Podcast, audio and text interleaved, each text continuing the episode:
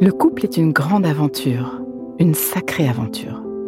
Tous connaissons des joies et des peines au sein de nos couples, et tous avons besoin d'éclairage. Et il n'y a pas d'école pour cela. Alors, bienvenue dans ce podcast de l'intelligence amoureuse. Je suis Florentine de Wang et je vais vous donner la main le long de la voie du couple, cet univers passionnant, complexe et unique en son genre, qui nous envoie dans le meilleur comme dans le pire. Passionnément j'apprends, je crée et je transmets des outils pour ouvrir toutes les possibilités de l'amour en nous et entre nous, pour laisser l'amour faire son travail et nous ramener à nous-mêmes, pour nous aider tous et chacun à fertiliser l'espace du couple. À chaque épisode, je répondrai à une question. Viens me la poser sur Instagram, l'espace du couple. À nos amours.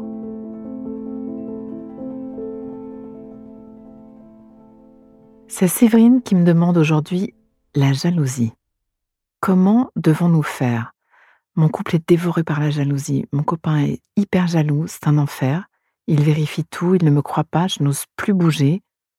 Ah, oh, Séverine, j'imagine votre souffrance à tous les deux. La jalousie peut être tellement destructrice. Abordons ce thème ici dans sa dimension possessivité presque maladive ou obsession dans cette anticipation d'être trahi, trompé. Ici, nous ne parlons pas de la dimension d'un couple qui se retrouve confronté à une rupture du pacte, ce pacte tacite ou implicite de fidélité, ce qu'on appelle communément l'adultère, qui est une autre forme de jalousie, un autre thème. La jalousie est de la famille des émotions de l'ordre de la peur. La peur de perdre, la peur de perdre l'autre. Cette peur de perdre fait souvent partie du package de l'attachement. Elle est naturelle, à dose homéopathique, et aussi elle peut devenir un vrai poison, parfois mortel. Dans la plupart des relations amoureuses, et parfois même des relations amicales ou familiales, cette émotion s'invite plus ou moins fort, plus ou moins refoulée, plus ou moins vivifiante ou mortifère. Certains se servent de sa morsure pour raviver la flamme, mettre un peu de piment au sein du couple. C'est une émotion qui peut mettre beaucoup de vie. L'émotion de la jalousie, comme chacune de nos émotions, est une boussole. Elle nous enseigne sur deux registres. Écoutons ces voix. Elle nous dit Je tiens à toi. Tu comptes. Tu es précieux ou précieuse pour moi. Elle dit notre attachement. Et aussi, elle nous dit J'arrive pas à croire que j'ai assez de valeur pour garder ton amour. J'ai peur de ne pas être assez. Quand je me compare, je me sens perdant, je me sens moins bien. Il nous est possible de prendre les cadeaux de ces messages et donner une voix authentique et vulnérable à cette émotion. Il y a une vraie invitation à dire notre attachement, à dire à l'autre le précieux de sa présence dans notre vie, à le sentir, à s'en réjouir. Et aussi, il y a une vraie invitation de nous pencher, de rencontrer, d'explorer et d'accueillir cette partie de nous qui n'a pas eu la chance, dans notre voyage de l'enfance, d'ancrer le sens de notre valeur. Ce tu es spécial, tu es unique, magnifique, ce tu es aimable au sens premier du terme, n'a pas pu s'imprimer. Quoi qu'aient fait ou pas fait nos parents, sans leur jeter de pierre, il y a un chemin à prendre, retrouver le sens de notre merveille. Nous sommes tous et chacun des merveilles, plus ou moins abîmés par notre voyage de l'enfance, et il est possible, à chaque instant, de nous mettre en route pour restaurer ça. Et notre estime de nous, un pied devant l'autre. Nous sommes comme un empilement de petites poupées russes depuis notre naissance. À chaque événement, chaque moment, chaque vécu depuis tout petit, une nouvelle poupée russe vient coiffer les précédentes avec ses sensations, ses croyances, ses émotions, ses possibilités de réagir, de créer, d'aimer. Dans la jalousie, une des poupées qui s'active le plus à l'intérieur de nous est celle du moment où, tout petit, nous avons compris senti ou vécu que nous n'étions pas le seul et unique objet d'amour et d'attention pour notre maman. Qu'elle partageait tout ceci avec d'autres. Un frère, une sœur, son amoureux, une passion, elle-même, que ce soit dans ses ressources ou dans sa dépression. Et parfois, ce moment-là est la source d'une grande blessure, d'une profonde psychiatrice. Alors, nous réagissons avec les ressources d'un tout petit. Dans un moment de jalousie, nous importons dans la relation, tout adulte que nous soyons, les réactions d'un tout petit. Blâmer, piquer une crise, pleurer, avoir envie de taper. Nous avons des réactions de l'âge du tout petit que nous étions au moment de cette prise de conscience, que nous n'étions pas ce seul et unique objet d'amour et d'attention. Et dans un corps d'adulte, ces réactions sont à tout le moins irrelationnelles, au pire dangereuses. Oui, malheureusement, des réactions de tout petit dans un corps de grand, ça fait même des morts, et ça fait même surtout des mortes. Pause. Inspire. Expire. Fais de la place à l'intérieur. Comme un petit entracte qui donne de l'oxygène. Prends juste un instant pour refaire de la place. Voilà. J'y reviens. Alors nous avons pu dessiner dans notre paysage intérieur une croyance que nous ne sommes pas assez, pas assez intéressants, ou beaux, gentils, intelligents, ou etc. Et nous allons dépenser beaucoup d'énergie à lutter contre cette croyance et nous sentir menacés quand nous voyons ou quand nous imaginons un ou une potentielle rivale. En bref, nous vivons un enfer intérieur de je ne suis pas assez. Cette poupée russe va pouvoir se réveiller dans la relation amoureuse et nous agir dans cette tentative inconsciente de nous sentir enfin unique objet d'amour de l'autre. C'est totalement contre-productif. D'abord, ça n'existe pas. Pas plus que l'amour inconditionnel. J'en parlerai ça dans un autre épisode. Je répète, jamais personne ne sera, à aucun moment de sa vie, l'unique amour de quelqu'un d'autre. Et surtout, c'est pas grave. Rechercher cette impression, cette sensation est délirant et peut conduire à la folie. C'est une quête qui rend invivable et qui amène à l'inverse de ce qui est recherché. On perd l'autre. Cet aiguillon de la jalousie nous met en énergie et peut apporter des cadeaux de désir, de vitalité, d'attention. Mais lorsqu'il franchit un certain seuil d'intensité, il va nous rendre au mieux désagréable, au pire infréquentable nous devons apprendre que nos émotions à l'occasion de l'autre ne nous donnent aucun droit sur l'autre.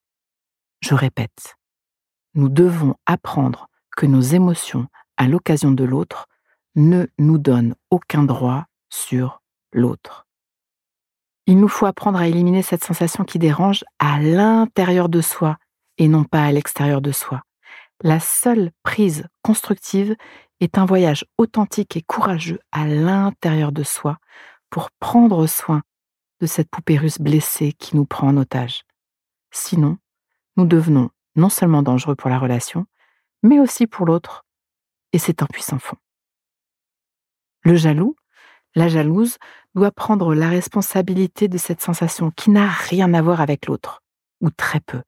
C'est le salvateur, la seule porte ouverte à la transformation va être de restaurer le monde en soi, plutôt que de chercher à contrôler l'autre, sa façon de s'habiller, de regarder un tel ou un tel, etc. Rien ne sert de mettre votre énergie à contrôler l'autre, le manipuler, le pister. Ces stratégies sont nulles et non avenues et vont tuer votre relation à petit feu. Jaloux, ne vous fiez à aucune preuve que votre cerveau concocterait. Ces rhétoriques délirantes partent de l'hypothèse douloureuse et faussée que vous n'avez pas de valeur. C'est une impasse. Occupez-vous plutôt de déployer vos talents, Vous y gagnerez non seulement le sens de votre valeur à vos yeux, mais aussi tellement de joie, de vitalité, de sexiness. Concentrez plutôt votre énergie à faire rayonner la merveille que vous êtes et à psychiatriser. Nul besoin pour le partenaire du jaloux de justifier ou expliquer quoi que ce soit. Surtout pas.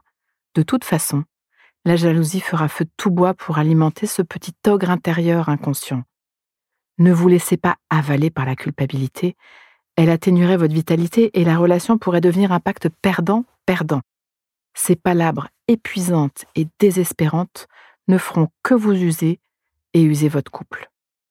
Si vous vivez avec un partenaire jaloux, tenez dans votre cœur une partie très vulnérable de cette personne qui n'a pas eu les ressources pour garder un bon sens de soi dans l'enfance. Il y a une petite poupée russe, un mini-lui ou une mini-elle de 2-3 ans, pas plus, qui en bave de se sentir sans valeur, qui en bave de se sentir pas assez pour être aimé, qui pense, qui croit que tous les autres sont mieux, que euh, l'extérieur est une menace. Mettez le focus sur ce que vous aimez chez l'autre, chez ce partenaire. Aidez-le, aidez-la. Dites ce qui vous fait l'aimer. Faites-lui le miroir de cette beauté. Aidez-le, aidez-la à retrouver l'amour de soi. Parlez-lui de votre amour. Vous pouvez être un vrai soutien dans ce projet de guérison intérieure. Le couple peut devenir un espace de réparation extraordinaire. Et il est à parier que donner ça à l'autre vous fasse grandir aussi. Cette personne a cru un jour et croit probablement encore au fond d'elle qu'elle ne mérite pas d'être aimée et elle a peur. L'amour va être là une possibilité incroyable de réparation. Ça peut être un vrai chemin gagnant-gagnant pour le couple d'inviter de la conscience, de la vulnérabilité, une écoute profonde, de l'authenticité dans vos partages, d'inviter de l'intelligence amoureuse. Et il faut savoir aussi, malheureusement, que comme souvent, la porte d'une vraie transformation ne peut s'ouvrir que de l'intérieur, et que parfois, quand les psychiatrices sont trop profondes, si la violence s'invite par exemple, il peut être salutaire de mettre un terme à la relation. L'amour peut beaucoup, mais il ne suffit pas. Et à certaines doses de jalousie, à certains niveaux de réaction, de folie, de violence, il y a une indication à mettre un terme à la relation. Parfois, il faut se protéger.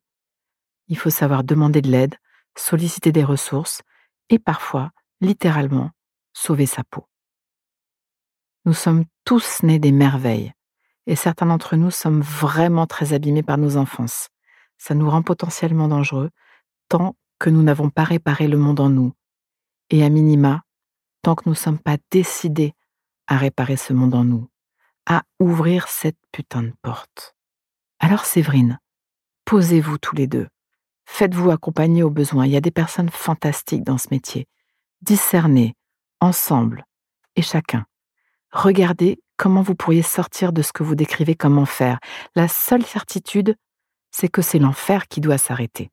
Ensemble ou pas. À nos amours. Pause. Donnons-nous le temps, quelques instants, pour intégrer. Prends le temps d'une respiration. Inspire. Expire. Et sens. Branche-toi sur ce que tu vis à m'avoir écouté. Tu vas terminer cette phrase. Une chose que je comprends pour ma vie amoureuse, présente ou passée, c'est et ce qui me touche le plus là-dedans, c'est décompte et laisse-toi récolter ce qui vient.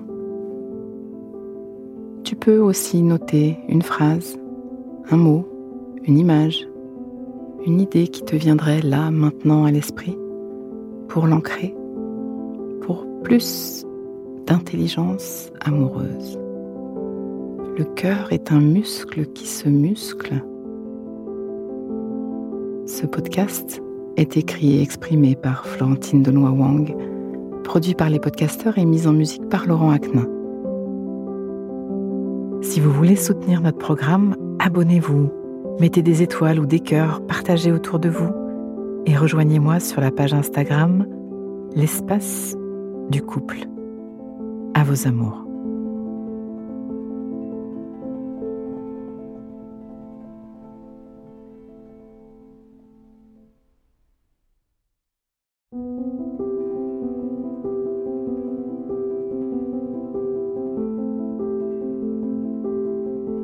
Ne manquez aucun épisode de l'espace du couple. Abonnez-vous et mettez 5 étoiles sur Apple Podcasts, Deezer ou Castbox.